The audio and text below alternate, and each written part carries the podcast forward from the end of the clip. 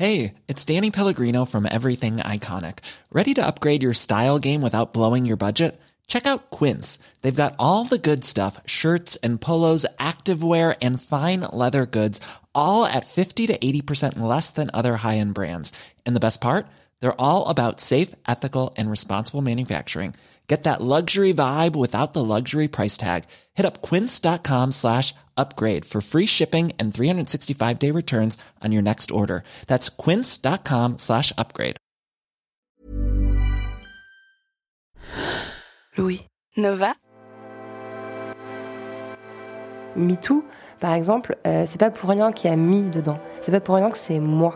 C'est-à-dire que c'est une parole qui était comme, euh, comme contenue euh, depuis tellement longtemps dans, dans un si petit espace qu'il fallait qu'elle explose, qu'elle éclabousse en fait euh, le visage de la société pour, pour venir faire comprendre ce que les femmes subissaient, euh, subissent euh, depuis des siècles dans, dans l'intimité et, et, dans, le, dans le secret. Et dans la poudre, c'est un petit peu la même chose. Ce que j'ai voulu faire, c'est faire parler les femmes de leur vie, de leur enfance, de leur parcours, de leur rapport à leur corps, à la, maternité, etc. Euh, C'était une façon aussi de transgresser en fait euh, ces, tabous, de permettre à des récits multiples de, s'exprimer dans l'espace public, parce qu'évidemment quand il y a des tabous, il y a des stéréotypes. Quand on commence à dire les règles c'est ci, l'accouchement c'est ça, bah, dès, qu'on sort de ceci ou ça, on se sent anormal et ça, crée de l'insécurité. Donc euh, je pense qu'il y avait, une, il y a d'ailleurs, parce qu'on est loin d'en avoir, on est loin d'en avoir terminé avec cette question-là, il y a un besoin en fait de déverser ces discours-là. On pourrait aussi parler de la littérature ou du cinéma, où, les vécus des femmes sont occultés ou dans l'histoire, bref, partout en fait, on ne sait pas comment vivent les femmes.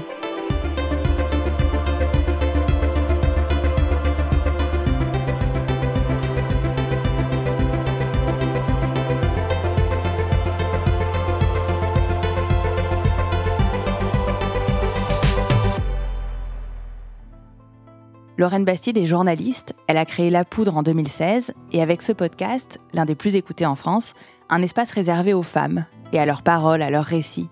Aux activistes, aux intellectuels, aux artistes, elle demande de raconter leur parcours, leur histoire. Aujourd'hui, elle publie un essai, Présente, dans lequel elle dresse le constat accablant de l'invisibilisation des femmes dans notre société et de leur silenciation. Et le livre est parcouru par cette question de la parole des femmes. Comment leur permettre d'être des sujets et non des objets Elle écrit dans Présente afin de permettre aux femmes de prendre la place qui leur est due dans l'espace public, il faut d'abord leur donner l'occasion de dire je. Et ce paradoxe, Lorraine, elle, pendant toutes ces années où elle donnait la parole aux autres et leur faisait raconter leur intimité, elle n'a pas parlé de la sienne, elle a très peu dit je. Je suis Charlotte Pudlewski et vous écoutez Fracas. Oui, c'est vrai, j'ai beaucoup de mal à parler de moi, mais encore aujourd'hui, en fait, c'est très difficile. Je me demande d'ailleurs si en, créant la poudre, euh, je cherchais pas aussi euh, l'exemple.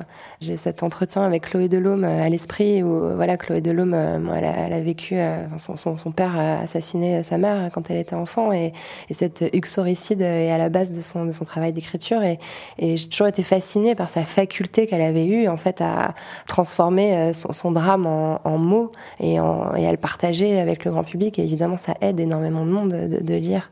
Tout comme une femme qui va dire j'ai été violée euh, va aider énormément de femmes à, pouvoir identifier qu'elles ont été violées aussi. Mais moi euh, non. Euh, moi je, je sais pas pourquoi. Enfin si je sais. Je pense qu'il y a tout un tas de mécanismes de l'ordre de la honte et de la culpabilité qui font que j'avais énormément de mal j'ai énormément de mal à, parler de mes propres propres expériences intimes. Mm là, pour la première fois dans le livre et dans la conclusion du livre, tu parles euh, d'un événement dont tu n'avais jamais parlé euh, publiquement. Euh, dans le livre, tu dis que tu veux pas que les journalistes racontent eux-mêmes. Est-ce que toi, tu veux dire ce que c'est cet événement? Ouais, c'est très difficile en fait. ouais. Donc, il bah, y, a, y a 15 ans, ma petite sœur a été assassinée par un par un homme euh, qui était dans sa classe, qui la, qui la harcelait euh, pendant, pendant quelques temps avant, avant ça. Et effectivement, euh, c'est un, bah, un vécu traumatique. Euh, c'est une mort violente qui, qui s'est produite dans ma famille, dans ma vie, enfin, sans, sans crier gare, quoi. C'est la définition du traumatisme, hein. c'est comme la bombe qui explose alors que tu es en train de penser à acheter ta baguette de pain dans le métro et d'un seul coup, boum, enfin, bon, moi, c'est ce qui s'est produit. Et c'était il y a 15 ans. Et bah, aujourd'hui, j'ai les mots, en fait, pour. pour c'est-à-dire aujourd'hui, j'ai réussi à identifier que c'était un traumatisme en fait que j'avais vécu, mais j'ai mis, j'ai mis vraiment des années. Personne ne me l'a dit en fait. Et quand on vit un trauma, on, met en place en fait des, des, des, stratégies d'évitement, euh, de protection. Et, le silence, le fait de ne jamais en parler, d'éviter soigneusement le sujet en permanence, euh, fait partie en fait. C'est le euh, premier symptôme euh, du stress post-traumatique, c'est l'évitement. Et donc, effectivement, pendant des années, j'ai soigneusement éludé le sujet, et, pas que publiquement, hein, d'ailleurs, pas que dans mon travail de journaliste, même dans la sphère privée, il y a très peu de, même de mes amis en fait euh, par ceux qui me connaissaient avant euh, qui, qui, étaient au courant de ça. J'ai côtoyé des personnes euh, assez régulièrement pendant des années sans, sans jamais leur en, parler. Ou alors dans des termes très très vagues. Parce que je pense que j'en parlais pas parce que j'avais pas envie qu'on m'en parle. Et c'est un petit peu ça que je dis dans la conclusion du livre c'est-à-dire que je maintenant que je l'ai dit, je, suis tétanisée en fait des questions que je pourrais recevoir en retour, du manque de, délicatesse ou de bienveillance qu'il pourrait y avoir euh, dans, le traitement du sujet, euh, de la fascination un peu morbide aussi qu'on peut avoir pour ce genre de faits divers. Moi, j'ai vraiment énormément de mal avec les couvertures de magazines consacrées à des, à des hommes qui tuent en fait. C'est vraiment quelque chose qui m'échappe. Euh, mais c'est un, travers de la société qui est bel et bien là. Hein. Les émissions sur les affaires criminelles, c'est ce qui marche le plus à la radio. Bref, tout ça euh, a fait que je m'étais euh, créé une sorte de, bulle protectrice, quoi, pour, euh, pour pas réactiver mon, trauma. Et qu'est-ce qui fait, tu penses, que tu peux en parler aujourd'hui? Je pense que je sais pas pourquoi j'ai écrit cette conclusion. C'était pas du tout prévu en fait à l'origine. J'étais en train de travailler sur ce bouquin. je me rappelle très bien. Je, je squattais chez un pote qui m'a prêté son appartement pour que je sois au calme. Et euh, j'avais j'avais une énorme deadline, je devais rendre mon texte à mon éditeur et il était je sais pas une heure du matin. Euh, j'avais fumé un paquet de cigarettes, euh, bu un litre et demi de thé et, et d'un seul coup en fait je sais pas, j'étais certainement en train d'écrire un passage où je disais il faut que les femmes disent je, c'est très important que les récits de femmes se déversent. J'étais mais putain mon récit à moi il est où quoi? Et, et je l'ai écrit d'une traite, vraiment d'une impulsion, en prenant les choses j'ai dit bah, je vais raconter vraiment l'histoire de ma sœur et j'ai commencé à écrire euh, voilà le 22 juin 2005 Julia s'est levée parce qu'elle soutenait sa soutenance de stage et tout le reste euh, s'est déroulé.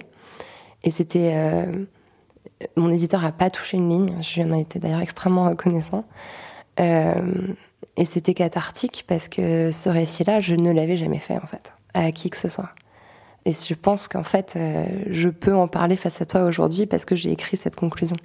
Parce qu'à un moment donné, j'ai mis les choses noir sur blanc et je les ai faites exister même à, mes yeux, à moi en fait. Et ça m'a permis aussi de relier des points. Et ça paraît absurde, ça paraît fou, mais, moi j'ai mis vraiment longtemps à, à, faire le lien entre, entre la mort de ma sœur et le féminicide. Euh, j'ai beau avoir en tant que journaliste traité cette thématique-là, euh, le traumatisme et puis le, le, le, vécu personnel était si fort que je n'arrivais pas en fait à identifier que c'est exactement ça en fait qui est arrivé à ma sœur, c'est-à-dire que euh, elle avait alerté. Euh, elle avait le sentiment d'être en danger et à chaque fois on lui a répondu que c'était normal, qu'elle était jolie, que c'était normal de plaire aux garçons, qu'il fallait pas qu'elle s'inquiète, que c'était un garçon de bonne famille, etc., etc. Et ça ressemble tellement aux trajectoires euh, des femmes victimes de féminicides qui vont porter plainte 18 fois à la gendarmerie jusqu'au jour où on leur tire dessus, quoi. Donc, euh, donc voilà, je pense que j'ai écrit cette conclusion pas parce que j'étais prête à en parler, mais écrire cette conclusion m'a rendue prête à en parler et il était temps que je le sois. Qu'est-ce que c'est la différence, tu penses, entre dire quelque chose à l'écrit et le dire à quelqu'un? C'était le regard des autres qui était difficile à soutenir euh, jusque-là? Ce qui est pratique dans l'écriture, c'est un peu comme dans le podcast, c'est que t'es pas interrompu, quoi. C'est que tu peux dérouler ton, ton ta, ta, pensée euh, sans, sans entrave et, euh, c'est très, très reposant. Et puis c'est aussi un espace où il y a de l'espace justement où tu peux développer, où tu peux nuancer. Moi, j'ai vraiment besoin de nuances pour parler. En fait, c'est terrible. Je fais, je fais des très longues phrases. c'est ça que j'étais nulle à la télévision d'ailleurs. et, et, je pense que, ouais, j'avais, on m'avait jamais proposé un espace littéraire, on m'avait jamais proposé d'écrire un livre, et, et, je me suis sentie en fait vraiment très très bien, quoi. Donc, je pense qu'effectivement, l'écrit aide certainement beaucoup à à, parler parce qu'on on parle à des personnes euh, qu'on imagine mais qu'on ne voit pas, qu'on ne voit jamais.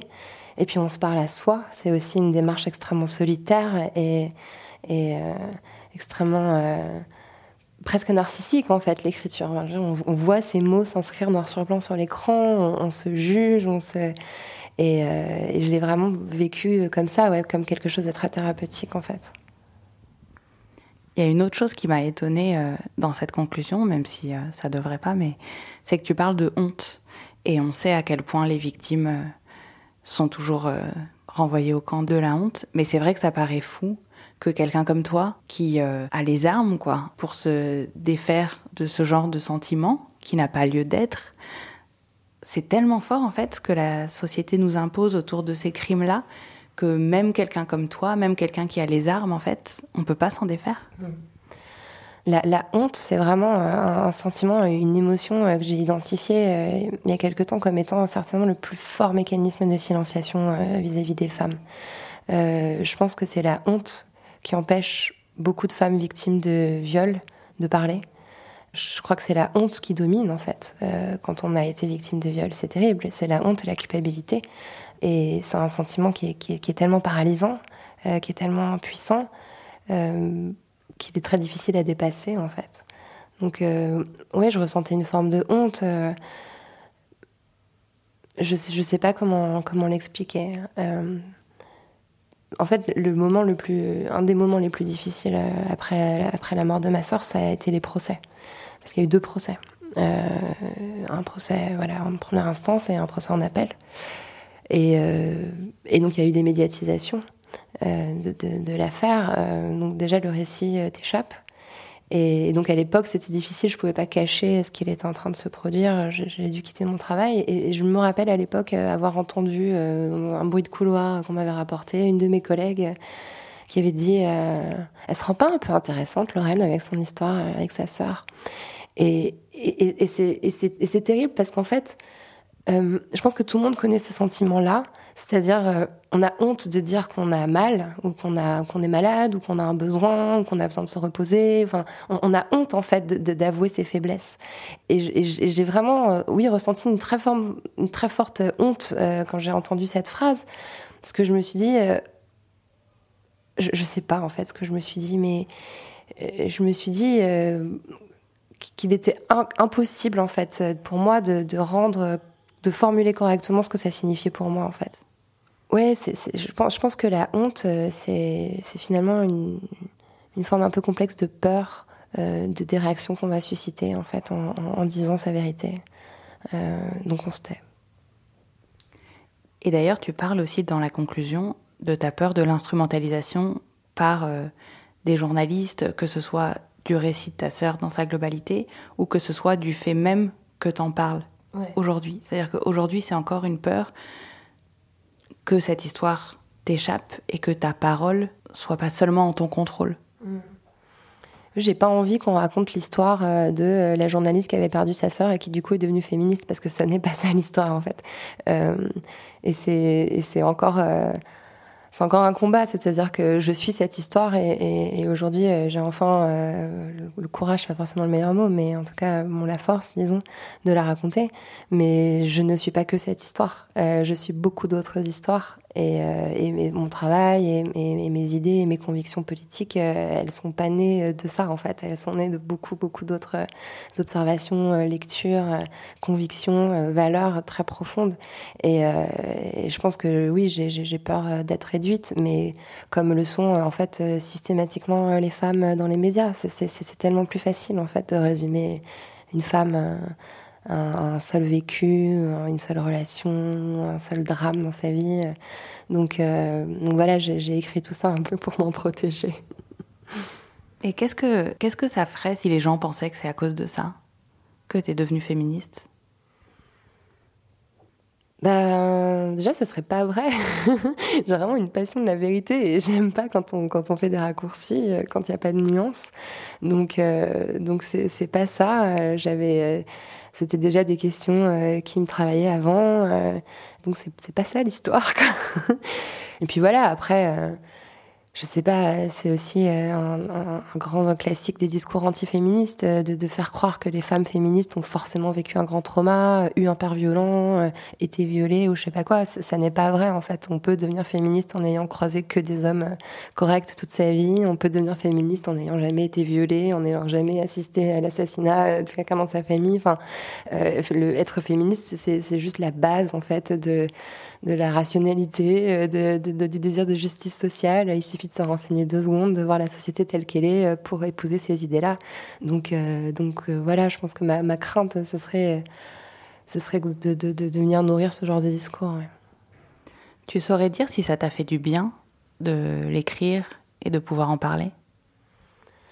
Oui, ça m'a fait du bien de, l'écrire. Euh, ça m'a aussi tétanisé. J'ai eu envie plein de fois d'envoyer à mon éditeur un mail genre on laisse tomber la conclusion.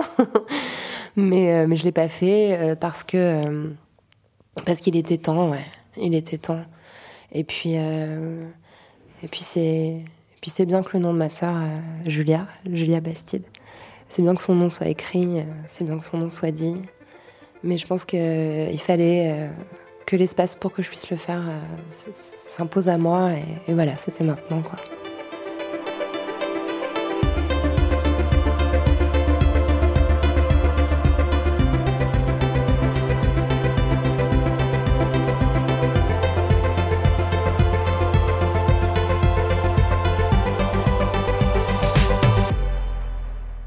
Lorraine Bastide publie Présente aux éditions Alary. Cet épisode de Fracas a été réalisé par Malo Williams. La musique a été composée par Valentin Fayot. Fracas est un podcast produit par Louis Média et Radio Nova. J'espère que cet épisode vous a plu et si c'est le cas, je vous invite à en parler sur les réseaux sociaux, à laisser des commentaires sur Apple Podcast, à vous abonner sur votre plateforme de podcast préférée et vous pouvez m'écrire sur Instagram à chapudlo ou à hello at louismedia.com. À très vite.